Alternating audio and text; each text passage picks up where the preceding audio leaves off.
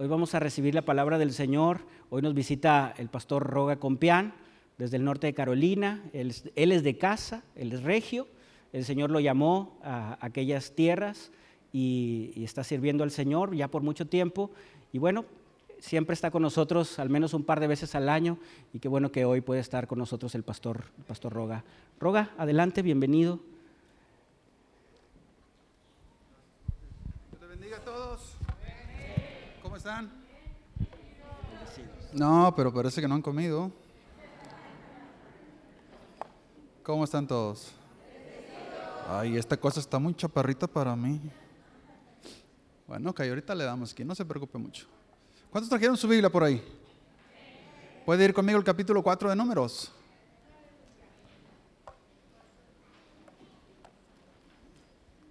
Ay, hermano, usted sí. Ándele, ahora sí le creo. Gracias, mil gracias. Justo estamos hablando de eso, ¿no? El servicio. Y mire rápidamente, el hermano me sirvió aquí. Deje volteo esta cosa. Sí, números cuatro. Vaya conmigo, números cuatro. Estamos súper contentos y emocionados, pero le voy a pedir a usted algo diferente que no le pedí al servicio en la mañana. ¿Puede extender su mano hacia mí? Su mano derecha, izquierda, la que guste, la que pueda. Ahorita estábamos orando, ¿no? Por la familia del pastor, del hermano Rogelio. Déjeme decirle, cuando estamos en vida, hermano, hay que orar por la persona. Porque ahorita, pues usted sabe que oramos por su familia y vamos a continuar orando por su familia, pero por la persona que parte de la presencia del Señor, pues ya no, yo tengo un año y nueve días que no oro por mi mamá. ¿Por qué? Porque está en la presencia del Señor. No necesito orar por ella. Entonces, pero por los que estamos aquí todavía, debemos orar unos por otros, dice la Biblia. Entonces, extienda sus manos acá porque no me siento bien, eh, ni ayer ni antier, de que yo creo que me chocó el clima en Monterrey, me, me, me chocó tan pronto como llegamos aquí el jueves. Me empecé a sentir mal, mal, mal y ahorita andamos con todas las pastillas, píldoras, medicinas, como usted le quiera llamar, que son las que mediante la obra de la oración están funcionando en mi cuerpo ahorita. Pero ahora, acá, Padre, en nombre de Jesús, me dispongo, Señor, como lo he hecho anteriormente, a presentar y entregar tu palabra que nos has dado para esta preciosa familia, Señor, de buenas nuevas. Pido, Señor, que tu Espíritu Santo, como siempre lo he hecho en 25 años, Señor, de ministerio, me ha sustentado cada momento, aún, Señor, como haya sido la situación, me ha sostenido y pedimos que en tu misericordia una vez más hoy me sostengas para poder entregar a tus hijos, a tu pueblo, esta palabra, Señor, que tú tienes para ellos en el nombre de Jesús.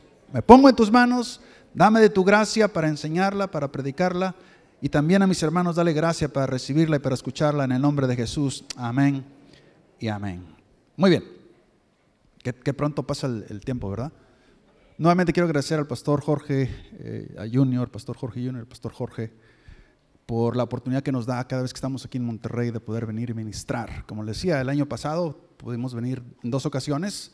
Vinimos cuando falleció mamá en la segunda semana de enero y ahí ella falleció creo que el, jueves, el miércoles, el jueves y de ahí el domingo estuvimos aquí compartiendo con todavía con sentimientos diferentes en el corazón y con tantas cosas y bueno, si usted estuvo aquí ese día, pues recibió esa palabra que Dios nos dio.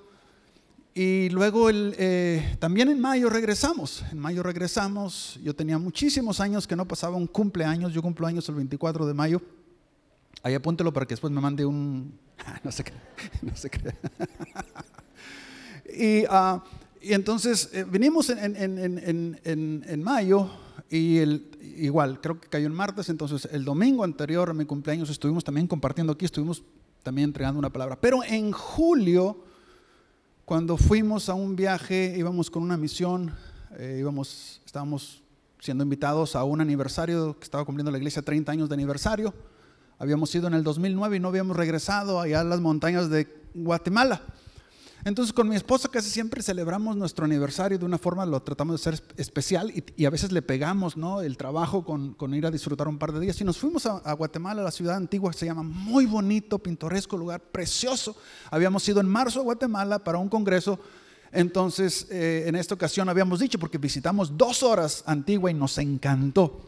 Estamos como a hora y media de, la capital. Entonces le dije a mi esposa, hey, ¿qué te parece si venimos en nuestro aniversario y pasamos unos dos días aquí? Muy bonito. Y sí, así lo hicimos. Dios nos concedió eso. Estuvimos excelente tiempo, pasamos por dos días. al siguiente día, el tercer día de estar en Guatemala, que era el día 10 de julio, los hermanos que vinieron de la sierra nos llevaron, vinieron en una camionetita, una Forerunner, una Toyota, y nos fuimos y a hora y media de andar tuvimos ese accidente fatal que quisiéramos de todo corazón también agradecerles. Yo sé que Jorge lo anunció, él inmediatamente me mandó un WhatsApp ese mismo día del accidente y me dijo, Roga, ¿cómo estás?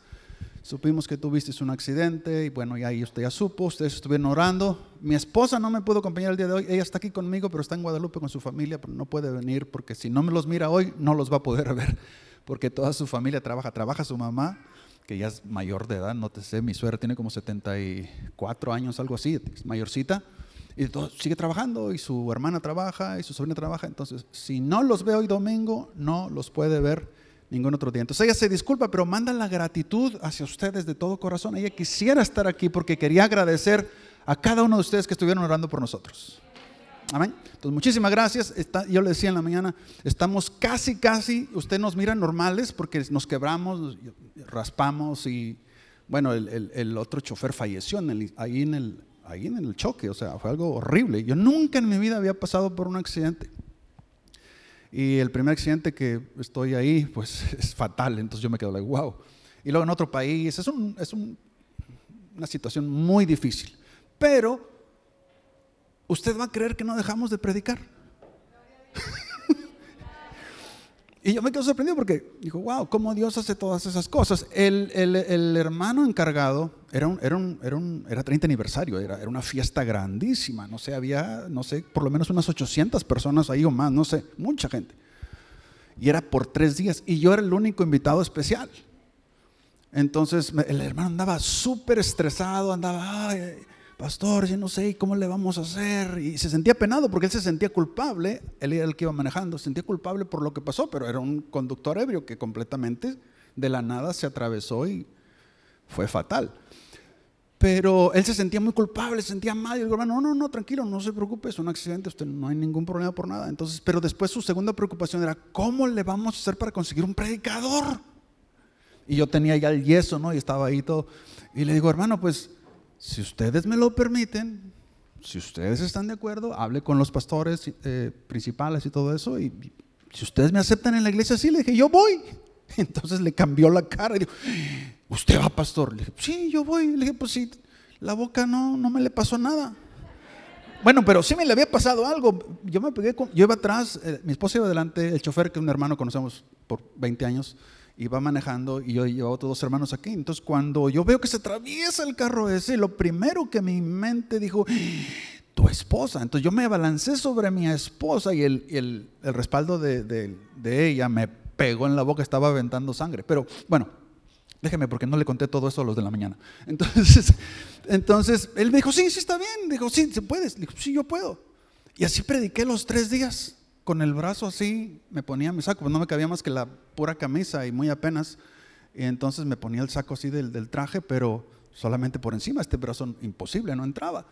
Pero así, así, servimos. Y quiero hablarle precisamente de, eso, porque estamos hablando, yo sé que Jorge ha estado hablando de eso en la serie que están sobre el Antiguo Testamento. Cuando usted va al capítulo 4, solamente vamos a leer como 8 versículos, pero cuando vamos al capítulo 4 de números, usted se fija que hay un común denominador había, por así decirlo, tres grupos o tres clanes, o como diga la Biblia, de personas, ¿verdad? Los coatitas, los gersonitas y los meraritas, Merari, Gerson y Coat, su descendencia. Aunque tenían diferentes cosas que ellos tenían que hacer, de todas formas tenían un común denominador y era que todos servían. ¿Cómo? En su capacidad. ¿Cómo? Con sus talentos, que creo que eso le estuvo hablando Jorge la semana pasada. Entonces, yo le puse esta predica así bien sencillo, déjame ver si no me equivoco. Ay, acá está. Clases del reino. Pero por favor, no se deje engañar con esa palabra clases, ¿ok? No se deje engañar. Porque en, en, el, en el subtítulo, ese es más directo para usted, que está aquí esta tarde. El subtítulo yo le puse, busca la primera clase. Pero vuelvo y repito, no se enoje conmigo, no vamos a hablar nada malo aquí. Y ahorita decía Jorge, no, todos somos iguales de importantes.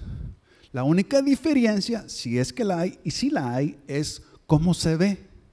Ministerios que se ven y ministerios que están intercediendo que no se ven. Entonces, con eso en su mente, escuche bien esta historia que escuché hace como unos muchos años, 15, 20 años, y solamente, bueno, hoy ya va a ser la tercera vez que uso esa historia para hacer un punto en lo que le voy a decir. En esta historia dice que en un país lejano había lo que hay en todo país, cercano o lejano. Yo lo he experimentado cuando hemos viajado a Bolivia, Perú, a Panamá, Nicaragua, Costa Rica, donde quiera que hayamos andado, en Estados Unidos, en todas partes, existe. Es el asunto natural de las diferencias sociales, las castas, nivel económico, como usted le quiera llamar. Incluso cuando uno se sube al avión, lo primero que ve uno es la diferencia que hay en el avión. el avión va a ir a la misma altura, a la misma velocidad, todo lo que usted quiera, pero los primeros asientitos de aquí son bien ricos. ¿Sí? Ya cuando uno se pasa más para atrás, eso como que empieza uno a reprender ahí atrás. ¿Verdad?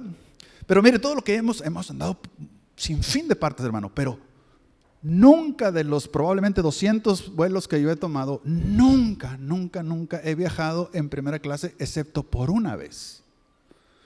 Hace como unos, fue con el 2012. No sé cómo, yo fui a caer en primera clase, con boleto, no me robé el lugar, ¿ok? Con boleto. Alguien lo hizo, no me recuerdo exactamente cómo. O me dieron un upgrade en la, en la compañía, no sé. Pero total, yo dije, yo siempre me decía, no, porque cuando yo pasaba atrás decía, pero ¿qué diferencia hay? Es una cortinita. Nada más porque son un poquito más amplios los asientos. Pero decía, ¿qué tanta diferencia es? Misma velocidad, misma altura. Dije, pero cuando me sentaron en primera clase, hermano, yo dije, esto es de Dios. yo dije, yo dije, esto es de Dios. Esto es diferente. Allá atrás, no, desde después de septiembre 11 de 2001, pues si te dan cacahuates, dale gloria a Dios. Porque hay algunos vuelos que no nos dan nada, ni agua. Sí, pero en primera clase, hermano, oh my goodness. Ahí usted le dan manicure, paticure y todos los cures que le dan ahí. Yo digo, wow, uno se puede imponer esta clase de vida. pero mire lo que sucede. En ese país lejano o cercano o como sea, Resulta que en aquellos años, estamos hablando como en la Edad Media por allá, en los carruajes que había con, caballos, resulta que la gente de, primera clase, de primera, ¿no? compraba su ticket, su, boleto, como se llame, para viajar. Entonces pagaba su ticket a un precio alto, se subía al carruaje, en el lugar donde encontraba, donde encontrara, donde hubiese lugar, ahí se sentaba, nada en especial. Después la, clase media o la segunda, como usted le quiera llamar, hacía lo mismo. Compraba su ticket, pagaba un poquito menos o, menos y luego se subía y donde encontraba lugar, ahí se sentaba. y luego venía los de tercera clase. Hacían lo mismo, el boleto más barato. Se subían al carruaje y se sentaban ¿dónde? no se sentaban donde hubiera lugar. Igualito que los otros dos. Entonces usted ya se está preguntando, bueno, pero entonces ¿cuál es la diferencia? Qué bueno que usted se pregunta eso porque es la forma natural de pensar. Pero ¿cuál es la diferencia? Se subían de había lugar, unos pagaban mucho, unos pagaban más o menos y otros lo más barato. Pero la diferencia está en esto. El carruaje emprendía su viaje qué sé yo, 3, 4, 5, 6, 8, 10 horas, no sé cuánto. Empezaban a viajar. De repente, en ciertos días empezaba a llover. En aquellos años no había pavimento. Se hacía lodo, lodazal. Entonces lo primero que el chofer, capitán o jinete, como usted le llame, decía, atención, primera clase, bájese del carruaje. No, pues los de primera clase, con su corbatín, muy muy ellos muy bien vestiditos, ¿verdad? Se bajaban y empezaban a caminar por la orilla. El carruaje continuaba, los caballos seguían batallando ahí.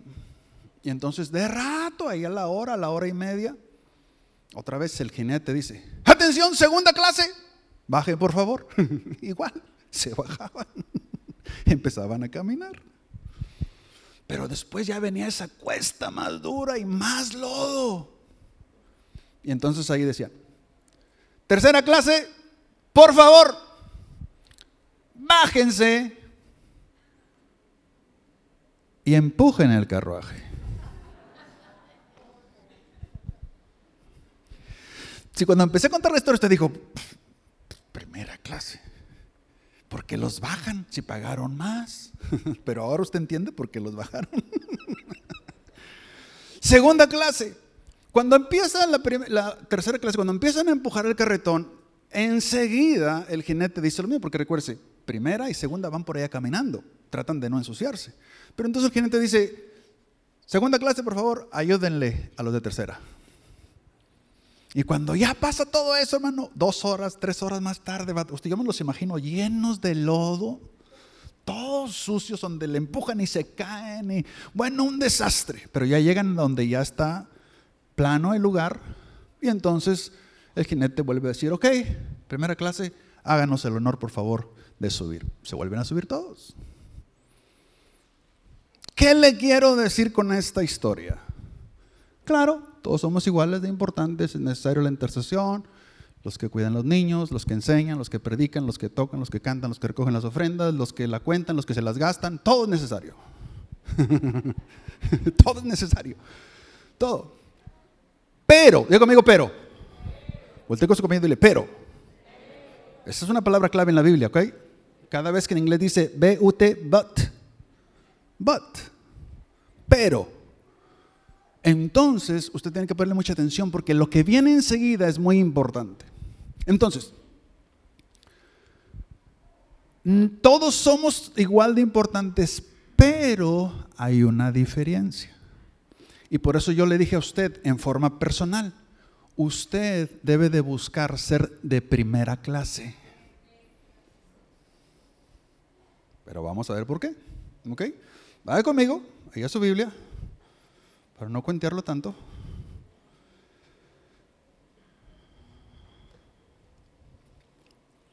En el capítulo 1, perdón, en el capítulo 4, versos 1 al 4, no necesité lentes en la mañana, déjame ver si... Oh, creo que puedo ver también todavía. Todavía tengo vista para ver más o menos. Ok.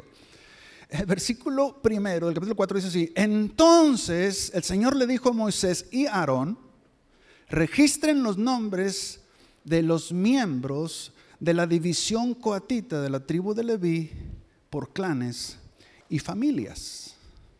Es un censo, creo que Reino Valera dice, haz un censo. Es lo mismo, registro, es un registro.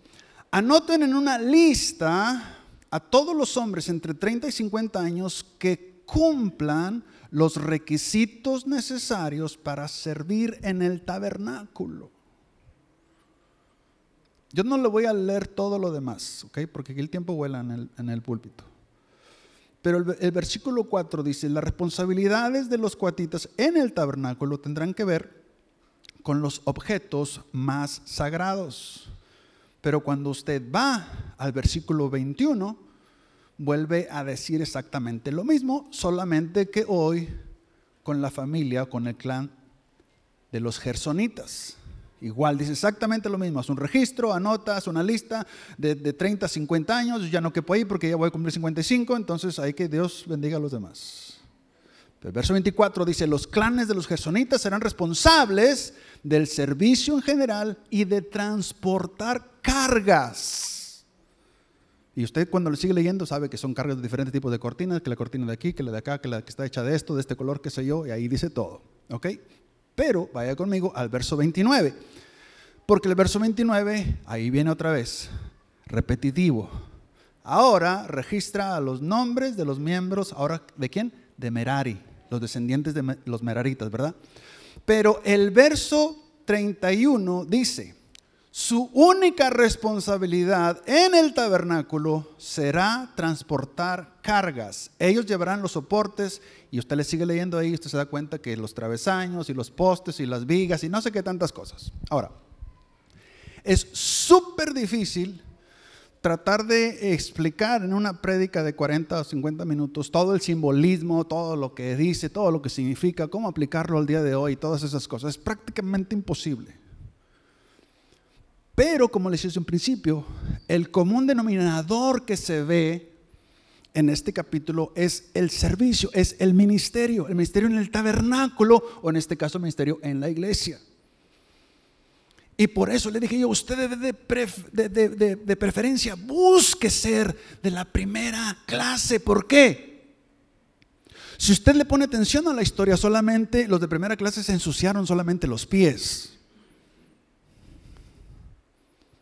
Los demás se ensuciaron manos, trabajaron, sudaron, se cayeron, qué sé yo qué tanto sufrieron esas pobres personas. bueno, más bien dicho, sí sé lo que sufrieron. ¿Por qué, pastor? ¿Por qué quiere que seamos de la clase primera? Porque la clase primera son los únicos que son enviados. Yo tenía 15 años cuando acepté Cristo en mi corazón. Estoy cumpliendo 55, van a ser 40. El 3 de junio yo cumplo 40 años que nací de nuevo.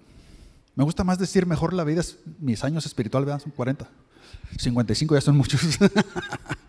no son muchos cuando usted está tranquilo en el Señor. Mire, cuando el pastor Jorge, me recuerdo, ahí afuera de la primera iglesia, creo que a mi conocimiento que pastoreó, allá en la Roca de la Eternidad, San Ángel Norte.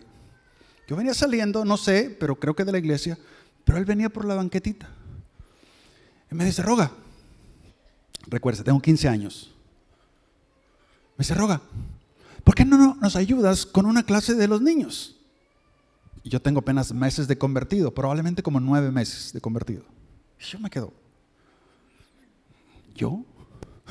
Y así en la mitad de un segundo se me desconectó la cabeza del corazón.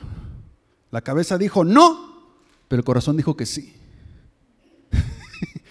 Entonces yo le dije, sí, pero yo creo que el pastor antes que yo le dijera así, yo creo que él vio mi cara que me quedé así como, como que yo voy a tener una clase de niños.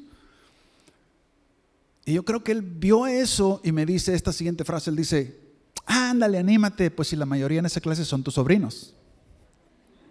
Lo cual era cierto. Era como seis o siete niños y la mitad de ellos eran mis sobrinos. Entonces yo, entonces yo creo que por eso me ayudó a decir, oh, está bien. Y como dicen los gringos, ¿no? The rest is history. Ya, el resto es historia. Desde ese momento, no me recuerdo si alguien o él mismo me dio después un currículum y me dijo que estudiar esto. Y no sé cómo alguien me entrenó por ahí, pero total, en menos de que se lo cuento en un par de semanas, yo ya estaba enseñando a un grupito de niños, de no sé, cuatro, cinco años por ahí, chiquitos. Y desde ese momento hasta el día de hoy, casi 40 años más tarde, no hemos dejado en ninguna parte de enseñar, de predicar, de llevar la palabra de Dios donde Él abra puertas. Esto no lo compartí en la mañana, pues lo comparto usted como ahí, como un, como un nugget, como se dice, ¿verdad? Como una pepita de oro. Usted sabía que este julio me invitaron a, compartir en una de las plataformas más grandes en Estados Unidos con la asociación de Billy Graham. Yo me quedé, wow, ¿cómo es eso? ¿Sabe cómo es eso?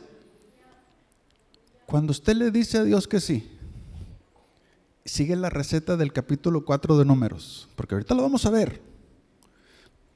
Como un denominador, todos sirven. Número dos, lo que vemos ahí es el orden. Hay un orden, vas a bajar la cortina, vas a quitar esto, vas a envolverlo, vas a ponerlo así, tienes que cubrirlo así, no puedes verlo. Todas las cosas que Dios le dice a los tres clanes, a los tres grupos de servidores, Dios le dice, lo vas a hacer con orden y número tres, lo vas a hacer con excelencia. Porque yo tengo ya algo que lo he, cultivado por años y es esto. Si vas a hacer algo por el Señor, hazlo lo mejor que puedas.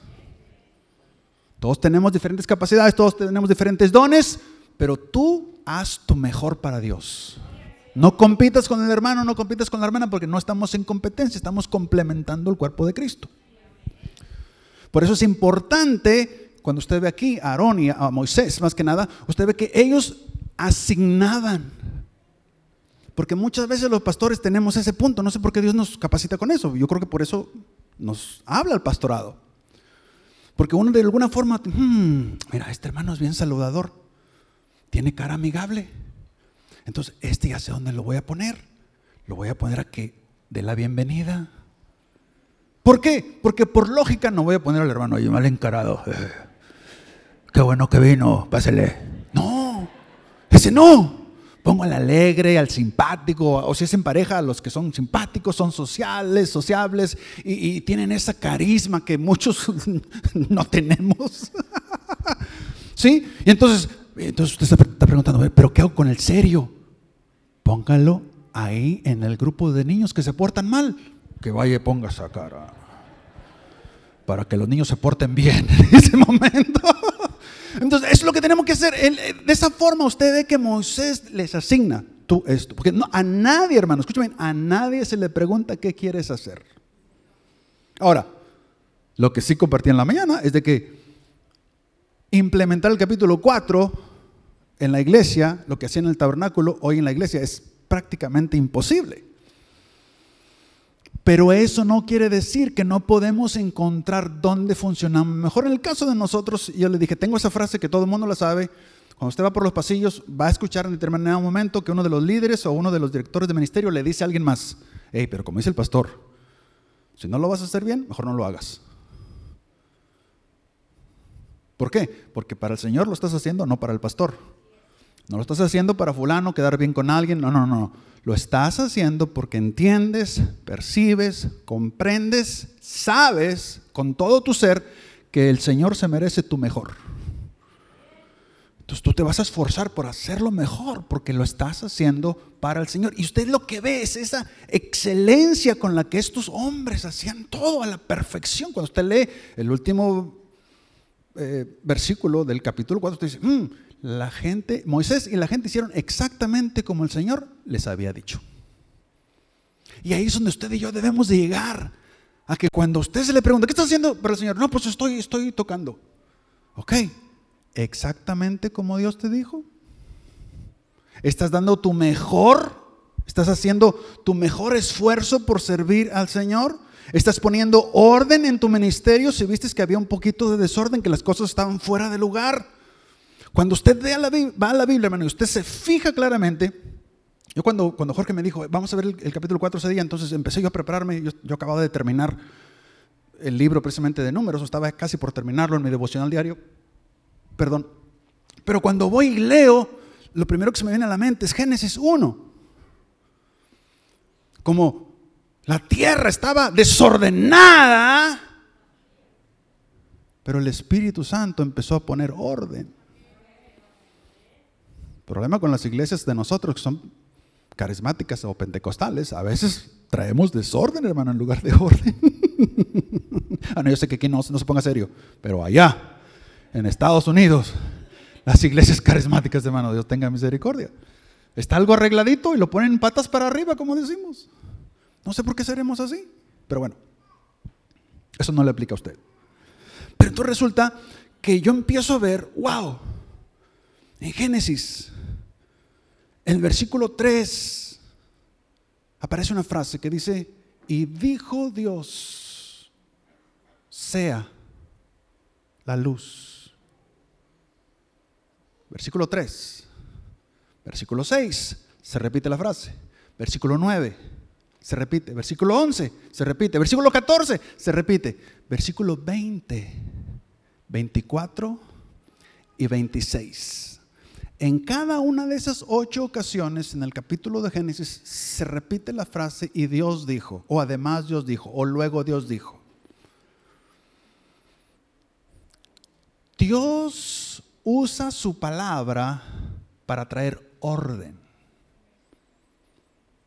Cuando usted busca la palabra de Dios, cuando se llena de la palabra de Dios, cuando escudriña la palabra de Dios, entonces usted aplica la palabra de Dios a su ministerio y su ministerio va a caminar en orden. Usted se va a esforzar por llevarlo a la excelencia y lo vamos a hacer todo para la gloria de Dios. Yo estoy estudiando ahorita, sigo estudiando cómo comunicar. ¿Cómo ser mejor comunicador? A la hora que estoy hablando, ¿cómo me puede entender un niño de 5 años y me puede entender una persona de 50 o más? ¿Cómo puede comunicarle la verdad bíblica, el mensaje más importante del universo? ¿Cómo lo puedo relacionar con personas de diferentes países, diferentes culturas? ¿Cómo puedo hacer para que el mensaje, que yo no sea un estorbo para el mensaje, sino que ya sea un conducto para que la persona, el oyente, pueda recibir ese mensaje y pueda accionar en su vida con ese mensaje? No tienen que accionar todos los que escuchan la palabra, pero tienen que accionar por lo menos algunos cuando escuchan la palabra. Yo vengo, soy predicador aquí, yo pudiese decir que en mi relación con ser primera clase. yo soy primera clase, pero aquí. ¿Por qué? Porque yo fui enviado al ministerio del pastor Jorge a Estados Unidos, por así decirlo. Pero allá en Estados Unidos, en Norte Carolina, yo no soy primera clase, yo soy segunda o tercera. ¿Por qué? Porque mi persona, el equipo de liderazgo y cada miembro de Nuevo Camino estamos encargados de velar por el bienestar y el buen funcionamiento del ministerio. Todos los que estamos involucrados. Y yo sé que ninguna iglesia es el 100%, lastimosamente, no es así. Pero hermano, no piense usted que no hay lugar para su ministerio en la, en la iglesia, porque sí hay. Porque su llamado, su ministerio, los dones que Dios le dio a usted son importantes en este ministerio. Y yo le aseguro, yo le aseguro que si usted sigue lo que dice el capítulo 4 números, y usted ensambla algo con orden, se esfuerza por hacerlo con excelencia, presentarlo con excelencia y para darle gloria a Dios, yo le aseguro que los pastores no le van a decir que no. En Estados Unidos los hermanos americanos son súper, súper eh, creativos. Y conozco varias iglesias grandes, mega iglesias grandes, pero hay una en particular, New Spring Church, ahí en Carolina del Sur, como unas 10 horas de donde vivimos nosotros, más o menos, 8, 10 horas. Una mega iglesia. Hay varias que tienen este mismo testimonio. Creo que la iglesia del pastor Warren también tiene este testimonio. Que había una persona que, que decía, bueno, pero es que a mí no me llaman la atención los ministerios que hay en la iglesia. No me gusta tocar o cantar o recoger la ofrenda o, intercesión o, los niños o, clases o, visitar o la, cárcel o el hospital. O, no, no me gusta nada de eso. Pero sabía que Dios le había dado algo en su corazón. Y este hombre venía de una vida ruda, venía de una, de una vida fuerte, grande el hombre, no sé, 250, 280 libras, unos brazos así dobles de mis piernas, todo tatuado. Le gustaban las motocicletas. Entonces él dijo, pastor, ¿cree que yo puedo ejercer esto que hay en mi corazón? A ver, cuéntame. Mire, tengo, y empezó a contarle, así, y así, y hacer esto. Mire, esto es lo que hemos hecho, pero si traemos al Señor a esto, de repente Dios, y bueno, presentó un tremendo plan de trabajo para no hacer el cuento largo Dos, tres mil motociclistas se reúnen hoy en día.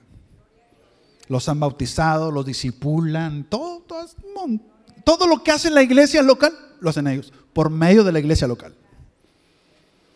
El pastor entendió la visión, la aceptó, invirtió, porque eso tienen los americanos, invierten en los ministerios, 100 mil dólares no es nada. Invierten, saben que Dios está en el asunto, ven lo que Dios quiere hacer y no escatiman. ¡Pum! Y hay muchas, eh, uno dice, y hasta cierto punto, ¿no? Yo me considero una persona así. Y digo, bueno, pero esto ya se hace en la iglesia, esto ya se hace en la iglesia. ¿Qué más? Que no se está haciendo en la iglesia, que puede traer gloria a Dios y que lo podemos ejecutar de una manera excelente para la gloria de Dios. Ustedes son creativos aquí, ustedes tienen mucha juventud. Jóvenes que de repente dicen, mm, como que no hay ministerio para mí ahí en Buenas Nuevas. Déjame decirte que sí hay. O tal vez alguien ya de mi edad, ¿no? De 55 para arriba, 60 para ahí, dice, no, pues yo ya, ya, no, hermano, hermana, no piense así, no deje que el enemigo le engañe con esa mentira. Mi mamá siempre decía eso, ¿no? Hasta el año pasado siempre decía eso, el año pasado que falleció, mamá siempre decía, mi hijo, pero yo qué puedo hacer? Le digo, mamá, no deje de orar, no deje de interceder, sus oraciones valen. El día que usted se vaya, las oraciones no tienen fecha de caducidad, sus oraciones van a seguir.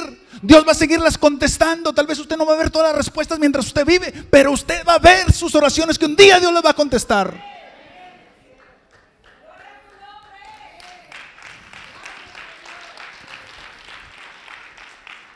Y mamá se fue orando.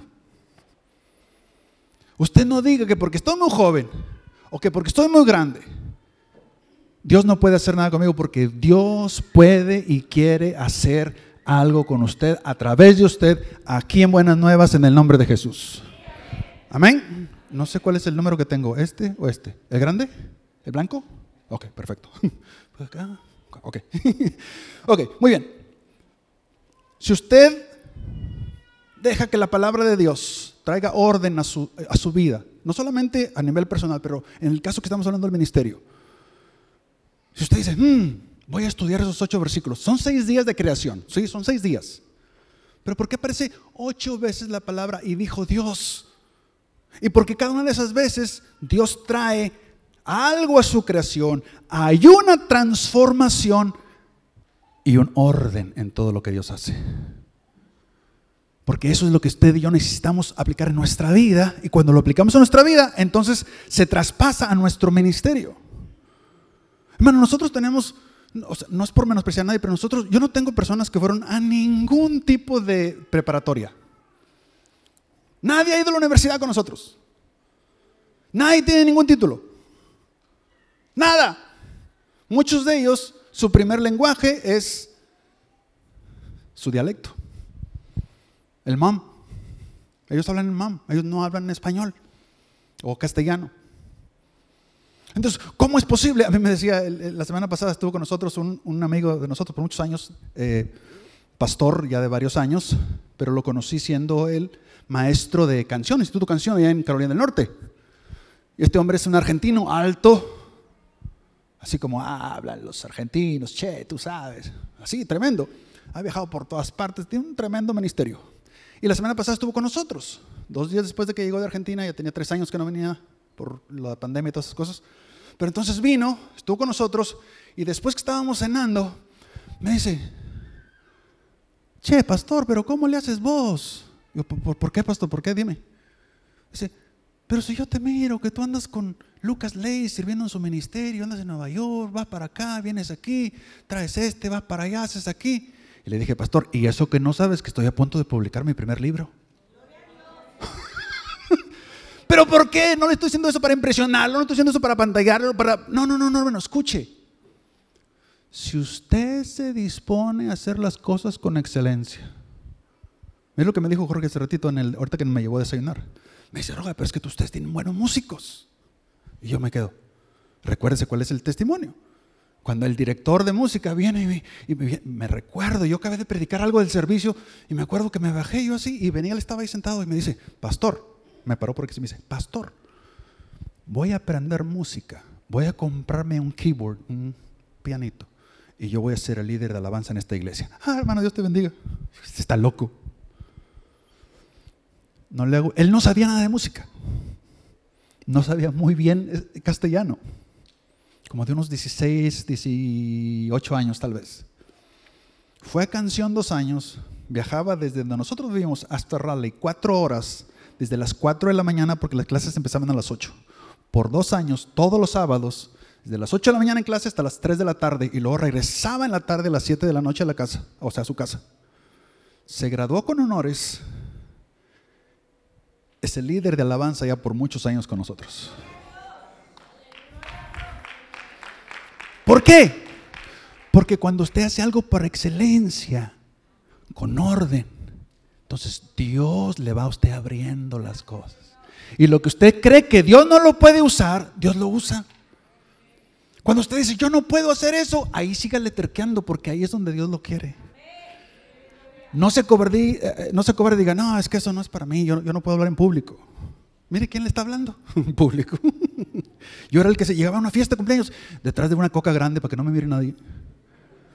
Estoy flaco, tengo la oreja está así, la nariz así, y me llamo Rogaciano Compeán. ¿Qué muchacha va a querer salir conmigo? Pero mire, tengo a la mujer más hermosa por 35 años. ¿Ah? Preciosa mi esposa. Ay, qué lástima que no puedo venir hoy. Bueno, pero si hubiera venido no hubiera podido decir eso porque luego ya dice, ¿para qué hablas de mí? Vamos a terminar. Cuando usted sabe, entiende, recibe, acepta en su corazón y dice, si los de primera clase son los enviados, entonces ¿quiénes somos los que estamos aquí? ¿Quiénes somos segunda y tercera clase? Si usted está aquí y Dios no está visitando y Dios no le ha llamado que usted vaya a plantar una iglesia,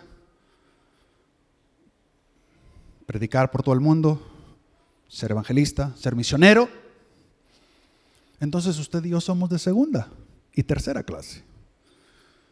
Como le decía, yo aquí para este ministerio soy de primera, porque me enviaron, pero allá en Carolina del Norte yo soy de segunda, tercera, tercera. Pero estamos, ¿por qué? Porque todos los que estamos, todos los que somos miembros, todos los que estamos en la lista de membresía, justo como dice en los tres pasajes que vimos, versículo 1 al 4, el 20 al 23 o 24 y luego el 30 al 32, algo así. Dice exactamente lo mismo, es una lista con personas. Mira que de esta edad a esta edad, para este ministerio, diles exactamente cómo está diseñado todo esto, el orden que debe de seguir y que lo hagan con la excelencia. El versículo 20 dice, si no lo hacen con excelencia, en ese entonces, hermano, en el Antiguo Testamento, morirán. Por eso le digo, la frase que usted escucha en los pasillos es, hey, acuérdate lo dijo el pastor Roga, si no lo vas a hacer bien, mejor no lo hagas. Si lo vas a hacer para el Señor, entonces no lo hagas mediocre. Hazlo con todo, porque el Señor es digno de recibir lo mejor que tú y yo podamos darle. No tiene que ser lujo, no tiene que tener luces, no tiene que tener estrellitas, oro, nada de eso, pero tiene que ser tu mejor. ¿Qué es lo que tú estás haciendo? ¿Cómo yo puedo ahora enseñar mejor a esta clase de niños? ¿Cómo puedo en mi clase traer algo extra para que, o aprender mejor cómo comunicarles, cómo decirles, qué dinámica, qué aquí, cómo puedo yo en el ministerio de intercesión velar por el grupo que siempre estamos intercediendo, cómo servirles, cómo ponerme a su disposición, cómo llevarles incentivos para que ellos se alegren, quieran ser parte y yo sea la persona que estoy tratando de llevar mi ministerio con excelencia para la gloria de Dios músico, ¿qué, estoy haciendo para, yo no sé nada de música, pero ¿cómo le hago para, para, tocar mejor, para estar más listo a la hora de que hay que cantar esto, hacer un cambio aquí? ¿Cómo puedo yo eh, combinar mejor las voces con los que ya están cantando, los que están ya cantando? ¿Cómo puedo hacer mejores ejercicios de respiración, de aire? ¿Cómo puedo alcanzar ese... Eh, ¿cómo se llama ese, ese ritmo cardíaco que me puede permitir levantar la voz hasta donde yo pensé que no podía hacerlo? ¿Cómo puedo en mi ministerio desarrollarlo?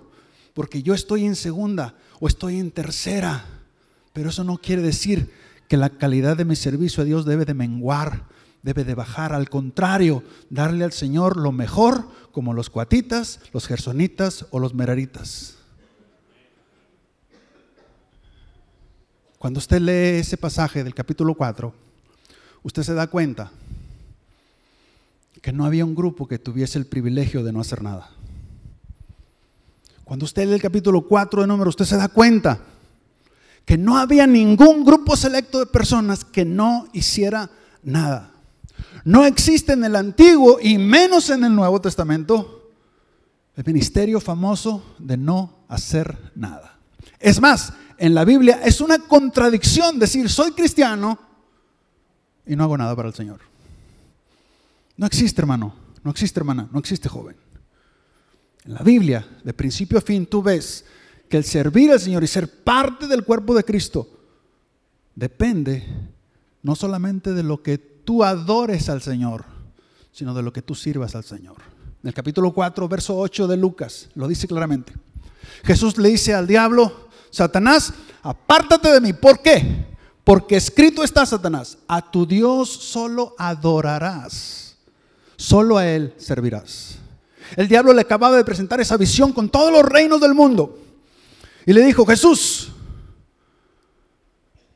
si te postras delante de mí y me adoras, te voy a dar todo el poder, toda la gloria de estos imperios, de estas naciones, porque a mí me la dieron. El diablo le estaba hablando solamente una cosa a Jesús. Le estaba hablando acerca de que se postrara y lo adorara. Pero Jesús le contesta con dos respuestas. Y Jesús le dice, no, escrito está Satanás, a tu Dios solo adorarás. Ahí le contestó. Y luego le dijo, solo a Él servirás. En la iglesia, el día de hoy, somos buenísimos. Adoramos a Dios con la oración, con las ofrendas. Adoramos a Dios con los cánticos, con las adoraciones, con las alabanzas.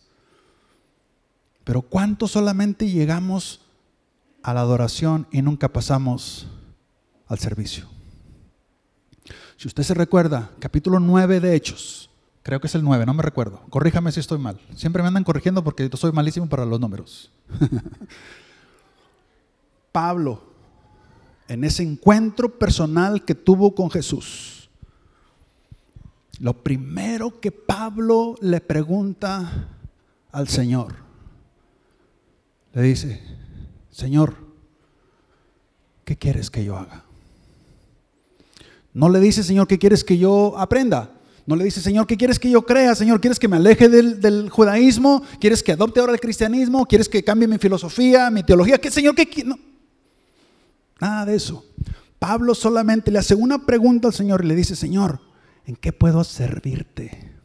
Señor, ¿qué quieres que yo haga? No es que quieres que yo crea o que quieres que... Nada, es ¿qué quieres que yo haga? Póngase de pie conmigo, por favor.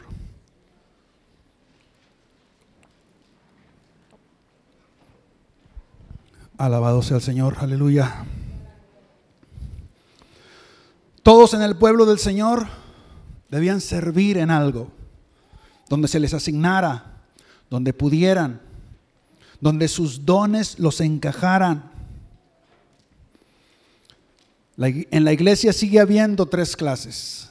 La primera son enviados de la iglesia local a servir a las naciones hacia afuera, misiones de, de sembradores de iglesias, plantadores de iglesias, evangelistas. Todos son enviados. Ellos no tienen que empujar la carreta. Que tenemos que empujar la carreta somos nosotros, los que nos quedamos. Tenemos que estar aquí en la oración. Tenemos que dar nuestro tiempo, nuestras finanzas, nuestros dones, nuestros talentos. Todos tenemos, hermano, como decía el pastor Jorge, por lo menos uno. Uno.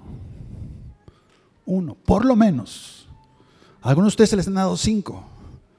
Algunos de ustedes se les han dado diez. Tal vez eso que piensas que no es un don, es tu don. Ah, es que estoy muy joven, es tu don. No, es que estoy muy viejo, muy grande, es tu don. De repente eso que estás pensando que no, Dios no puede usarlo, es lo que Dios quiere usar. Y vas a ver cómo Dios se va a glorificar. No importa lo que venga, lo que tengas, cómo te sientas. ¿Te sientes introvertido? Dios puede usarte. Extrovertido, Dios puede usarte. Medio nervioso, Dios puede usarte. Muy así, muy salsa, Dios puede usarte.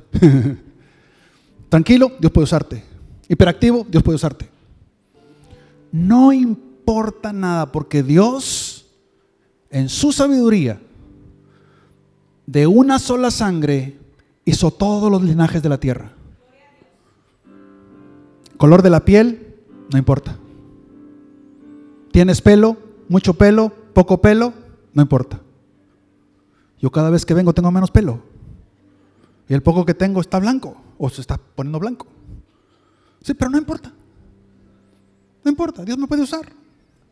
Dijo un hermano por ahí, yo qué culpa tengo que la inteligencia pudra el pelo. ¿Verdad? sí, usted no se preocupe. Usted no se preocupe. Hermano, si después de un choque fatal puede ir a predicar las tres días que me tocaba predicar, usted puede hacerlo también. Usted puede servirle. Usted, hermano, usted puede hacer tantas cosas para el Señor. Lo principal, vivir una vida no perfecta, pero vivir una vida recta. Santidad en su vida. Honra. Usted no se avergüence de lo que usted dice en privado, no se avergüence si lo tiene que decir en público.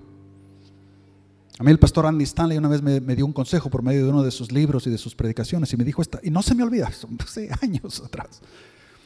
Me dijo, Pastor Roga, nunca digas algo en privado que después te vayas a lamentar si lo tienes que decir en público.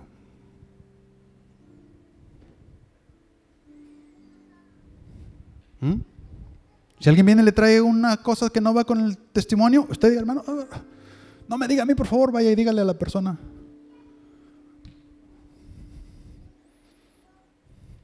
O dígale, si esa persona estuviese presente, ¿lo dirías? Si le dice que no, entonces dígale, entonces no quiero escucharlo. Y si le dice que sí, ah, agárralo de la mano, vamos, para que vea que no va a ir. se le va a quedar a medio camino, se lo aseguro. Pero esta tarde quisiera desafiarlo, hermano, con todo el corazón. Quisiera desafiarlo, que usted y yo digamos, como el profeta Isaías, Señor, aquí estoy.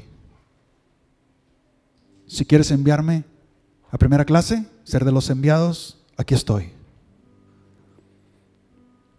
Aquí estoy. Señor, que yo no te ponga ninguna traba, ninguna excusa Ningún nada. Heme aquí, Jesús, envíame a mí. Yo iré. Si usted está aquí y usted ya está sirviendo en un ministerio X, lo que sea, todos son importantes. Si usted está sirviendo en un ministerio y usted empieza a pensar, Señor, ¿cómo puedo mejorar mi ministerio? ¿Qué tengo que invertir? ¿Más tiempo? ¿Más finanzas? ¿Qué más tengo que aprender? ¿Qué puedo experimentar? ¿Qué puedo hacer para que mi ministerio sea aún más excelente? ¿Cómo puedo limpiar mejor los baños? ¿Cómo puedo contar mejor el dinero sin errores? ¿Cómo puedo enseñar mejor mi clase a los niños, a los párvulos o a los chiquitos? ¿Cómo puedo ministrar en las reuniones de oración? ¿Cómo puedo llevar una palabra de aliento que sea verdaderamente una palabra de aliento? ¿Cómo puedo bendecir a alguien con mis finanzas? Tal vez soy bien introvertido, tal vez no tengo mucho, pero tengo unos centavitos. ¿Puedo hacer algo? Puedo bendecir a alguien una vez por semana. Puedo bendecir a alguien una vez por mes. Afuera, en la cárcel, en el hospital, en la iglesia. Hay gente que a veces estamos aquí, hermano, no sabemos que la persona que está a un lado de usted tiene una necesidad grande, pero le da pena decirlo. No pregunta, no nada. Entonces, usted de repente trae ahí su cartera buen dinerito, usted fácilmente le pudiera dar un dinerito, pero como no sabe. Pero cuando usted dispone todo a los pies de Jesús, el Señor le muestra para que usted haga su trabajo, su ministerio con excelencia. Incline su rostro y abro estos altares rápidamente que ya nos pasamos. Si usted dice, pastor, yo quiero decirle al Señor que me mande a primera clase, yo quiero ser de primera clase, pásale aquí. Tal vez tú no te sientes capaz como yo no me sentía tampoco capaz hace 35 años atrás. Pero mira todas las cosas que Dios ha hecho en su misericordia, por su gracia, en nuestro ministerio que Él nos llamó. Tal vez tú estás aquí, ya sirves al Señor o has tenido ese deseo de servirle. Hoy es tu oportunidad. No tienes que irte muy lejos a servirle al Señor. Recuerda, no eres demasiado joven ni demasiado grande o demasiado viejo para servirle al Señor. Tal vez tú estás aquí dile al Señor, quiero servirte aquí, Señor. Quiero con mayor excelencia servirte este 2023. Quiero servirte, Señor, como un sacrificio vivo, vivo. Quiero servirte con la juventud, con los niños. Quiero servirte con las visitaciones. Quiero servirte en el ministerio de intercesión. Quiero servirte, Señor, en la contaduría, en el ministerio de alabanza, de adoración, la predicación, en la enseñanza. Quiero servirte, Señor, con excelencia. Porque lo quiero hacer para ti, Señor. Lo quiero hacer para ti, Jesús. Oh Padre Celestial, glorifícate Espíritu Santo de Dios. Visítanos una vez más, Señor, en esta tarde. Tócanos. Danos esos dones que necesitamos. Capacítanos, Jesús, para tu honra y gloria, Padre. Capacítanos. Danos fe. Danos valor para servirte aún mejor, para tu gloria, para tu gloria, solo para tu gloria, solo para tu gloria, Señor, solo para tu gloria, solo para tu gloria. Abre puertas para mi ministerio, para mi llamado, para mis dones y talentos. Ábreme puertas, ábreme puertas, Señor. Quiero servirte con excelencia, con orden, con rectitud de corazón. Quiero servirte, Padre. O quiero continuar sirviéndote este año. En el mismo ministerio, tal vez en otro. Quiero experimentar, Padre. Dame sabiduría, dame entendimiento. En el nombre de Jesús. Quiero llevar, Señor, esa palabra a la juventud. Quiero llevar, Señor, esa palabra, ese servicio a los de mayor edad. Oh Espíritu Santo de Dios, sopla Dios sobre nuestra vida. Sopla Dios, sopla Dios, sopla, sopla. Con dones, con talentos. En el nombre de Jesús. En el nombre de Jesús. ¿Cómo ejercer mejor mi llamado, mi ministerio? ¿Cómo hacerlo con excelencia? Guíame, guíame Dios. Guíame Padre, guíame. Guíame Señor, guíame Dios. Oh Espíritu Santo de Dios. Espíritu Santo de Dios. Toma el control de mi vida, Dios.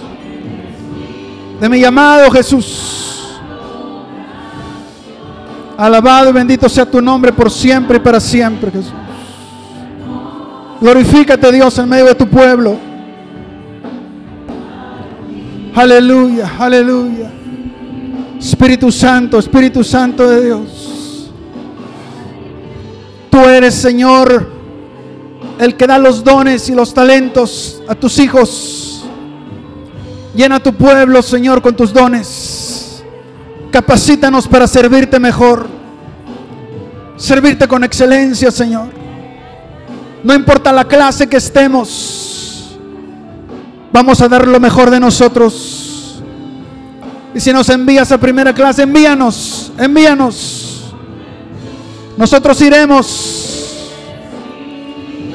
Nosotros iremos, Jesús. Nosotros iremos. Oh, nosotros iremos.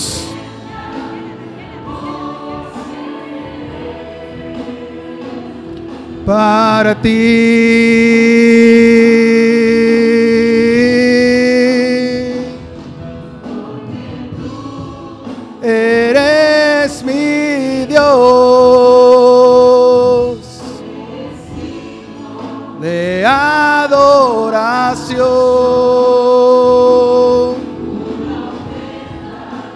Amor seré una ofrenda, un sacrificio vivo.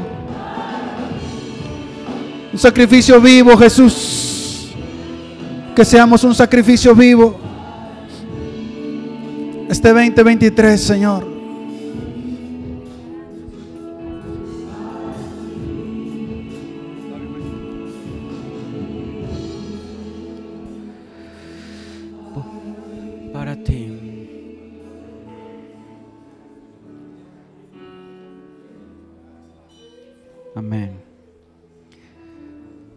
¿Qué podemos hacer por Cristo? El domingo pasado poníamos una gráfica aquí atrás de los dones espirituales, con base en Romanos y en Corintios. Con base en Romanos capítulo 12 y en 1 Corintios capítulo 9. Vienen en- enunciados algunos dones espirituales. ¿Cuáles pueden ser en esa multitud de tareas que podemos hacer como iglesia? Y estos dones, estos regalos están en ti y están en mí. Algunos el Señor les ha dado el don de, de liderar o de administrar. Algunos les ha dado el Señor el don de profetizar o de proclamar la palabra, que eso es lo que significa. Algunos el Señor les ha dado el don de servir de trabajar en algo manualmente o físicamente. Algunos no lo pueden hacer, pero otros sí. Algunos, eh, eh, el, Señor les ha, les ha permitido tener una carga para dar generosamente. Algunos no lo pueden hacer, pero otros sí. Algunos el Señor les ha dado ese don o esa gracia de enseñar. Algunos lo pueden hacer, algunos no. A otros les ha dado la gracia para ser administrados, otros para para exhortar o animar a los demás. Cada quien tenemos algo que hacer en la obra del Señor. Y Corintios, que es la parte de este lado, dice, algunos tienen el don de, de esa palabra que dar para dar consejos, esa palabra de sabiduría, dice la versión 60, o ese don para aconsejar. Yo doy gracias a Dios porque en la iglesia hay muchos hermanos que tienen ese don, saben aconsejar, saben dar esas palabras adecuadas. O a lo mejor algunos tienen el don de, conocimiento, de ciencia. El Señor les permite entender un conocimiento que no cualquiera lo puede entender. O el Señor les revela algún conocimiento particular. O el Señor les da el don de tener una gran fe. Algunos oramos para decir, Señor, aumentame la fe, pero otros el Señor les ha dado esa gran fe. Otros a lo mejor el Señor les ha dado ese don de sanidades. Y todos oramos por los enfermos porque es parte de la gran comisión, pero algunos en particular el Señor les ha dado ese gracia, ese carisma, ese don de orar por los enfermos, de tener carga por los enfermos. algunos el Señor les ha dado ese don de comunicar la palabra, algunos les ha dado ese don de interceder por otros y tener carga por otros o el Señor les ha dado ese discernimiento de espíritu si hay gente que sabe comprender las intenciones de las personas. Y hay unos que no. Y está bien, cada quien somos diferentes, pero algo sí estoy seguro es que el Señor te ha dado más de uno incluso, más de uno de estas gracias, de estos dones, de estos carismas o talentos. Y la idea es ponerlos por obra. La idea es ejercerlos, hermano. Dios nos ha llamado a todos para ejercerlo. Le digo cuál es la clave. Hay que ver. Porque tú y yo no hacemos lo que no vemos, no atendemos lo que no vemos, no alcanzamos lo que no vemos. Hay que ver, hay que ver, hay que ver. En Mateo capítulo 9 el Señor Jesús vio gran necesidad, vio que el pueblo estaba descarriado y sin pastor. Y por eso le dice a los discípulos, la mies es mucha, los obreros son pocos. ¿Por qué lo dijo el Señor a los discípulos? Porque el Señor vio que el pueblo estaba descarriado y sin pastor. El Señor vio. Tú y yo no alcanzamos lo que no vemos, no tenemos carga por lo que no vemos, necesitamos ver con los ojos de Cristo. Y de acuerdo a estos dones, hay gente que ve, que dice, ah, yo veo que hace falta orden y Dios me ha dado la capacidad de liderado, de administrar o de poner orden. Ah, debo de hacer esto algún tiene el, don de enseñar y, el Señor pone esa carga porque tiene esas gafas de decir, yo necesito poner a enseñar porque hace falta enseñanza aquí a estas generaciones. Algunos a lo mejor tienen el don de animar y están viendo, están viendo con las gafas de Cristo que hace falta animar a alguien. Y entonces llegan a animar. Todos, absolutamente todos, somos ministros de Cristo, todos. No solo Roga, no solo el pastor, no solo un servidor, no solo los que tocan, todos somos ministros. En Efesios dice que hay cinco ministerios, pero esos ministerios no son exclusivos, hermano. Todos somos ministros de Cristo. El que administra, el que lidera, el profetiza, el que da generosamente, el que enseña, es un ministro de Cristo, es un servidor de Cristo. Los pastores, maestros, evangelistas, profetas y uno más eh, son para equipar a la iglesia. Pero todos somos ministros, todos. Y como decía el domingo pasado, yo, yo, yo, a lo mejor muchos no sabemos enseñar, pero yo, quisiera que alguien, eh, si es este domingo o el próximo, levantara la mano y decir, Jorge, yo no sé enseñar, pero sé animar a otros. Y, y soy un siervo de Cristo, soy un ministro, porque sé animar. Y a lo mejor alguien puede decir, oye, Jorge, yo no sé animar, pero soy un ministro de Cristo y, sé dar, tengo, una carga. El Señor pone, soy desprendido y puedo dar. Y, otra persona puede levantar la mano, es, yo, yo a lo mejor no puedo dar, pero soy un ministro de Cristo porque creo en Jesucristo y soy un ministro del Señor y puedo enseñar a niños o puedo ir a hospitales o puedo interceder, pero cada uno de nosotros somos ministros de Cristo, todos hermano, todos somos servidores. Eso significa la palabra ministro, servidor. Todos somos servidores, todos. Tú eres ministro de Cristo. No se necesita tener una credencial para ser ministro. Tú y yo somos ministros de Cristo. Todos somos ministros del Señor. Todos, absolutamente todos. Y yo, quisiera que, que el Señor despertara en cada uno de nosotros el servicio. Que pudiéramos tener las gafas y poder ver la necesidad cuando Pedro y Juan iban hacia la hermosa en el capítulo 3 de Hechos, dicen que vieron a la persona, vieron al cojo de nacimiento. Él los vio para pedirles dinero, pero ellos lo vieron con los ojos de Cristo, con ojos de necesidad. Al verlo Pedro le dijeron, no tengo oro, no tengo plata, pero lo que tengo te doy. Levántate en el nombre de Jesús. Y hay mucha gente con necesidad alrededor y a lo mejor esquivamos la mirada o hay carga en nosotros por algo en el cuerpo de Cristo y esquivamos la mirada. No alcanzamos lo que no vemos, hermano. Le decía a los hermanos un sábado atrás que una vez me pasó en el tránsito, usted también le pasa en el tránsito, vas, vas, vas conduciendo, hay tanto tráfico en Monterrey que, que, de repente quieres pasar de un carril a otro y quieres pedir chanza y, y ¿qué es lo que haces? Buscas la mirada del de al lado. ¿Y sabe qué hacemos? Si alguien te quiere pedir chanza y sabes que te está viendo para pedirte chanza.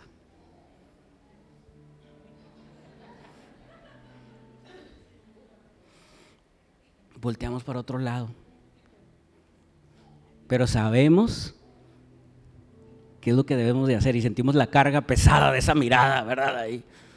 Yo me acuerdo que una ocasión quería entrar a un carril y buscaba la mirada y no me dejaban pasar, no me dejaban pasar, no me dejaban pasar. Y buscaba la mirada hasta que me encontré con una, copilota, ¿verdad? Una señorita ahí que, le dije, me, cruzamos la mirada y, le dije,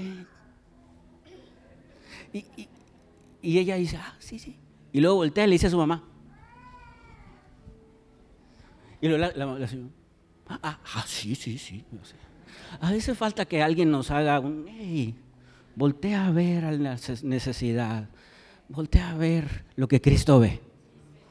Lo que Cristo ve. Cristo ve con amor. Así nos ve el Señor.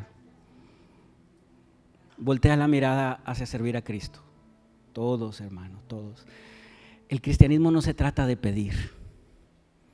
Le tengo esa noticia. Por supuesto llegamos al Señor y es bíblico pedir al Señor, pero el cristianismo, la vida cristiana no se trata de pedir, la vida cristiana se trata de darse. De eso se trata la vida cristiana, de darnos para Cristo. Ya no vivo yo, Cristo vive en mí. Por supuesto, podemos exponer nuestras necesidades, pero recuerde que la vida cristiana es para darse a lo que Cristo quiere.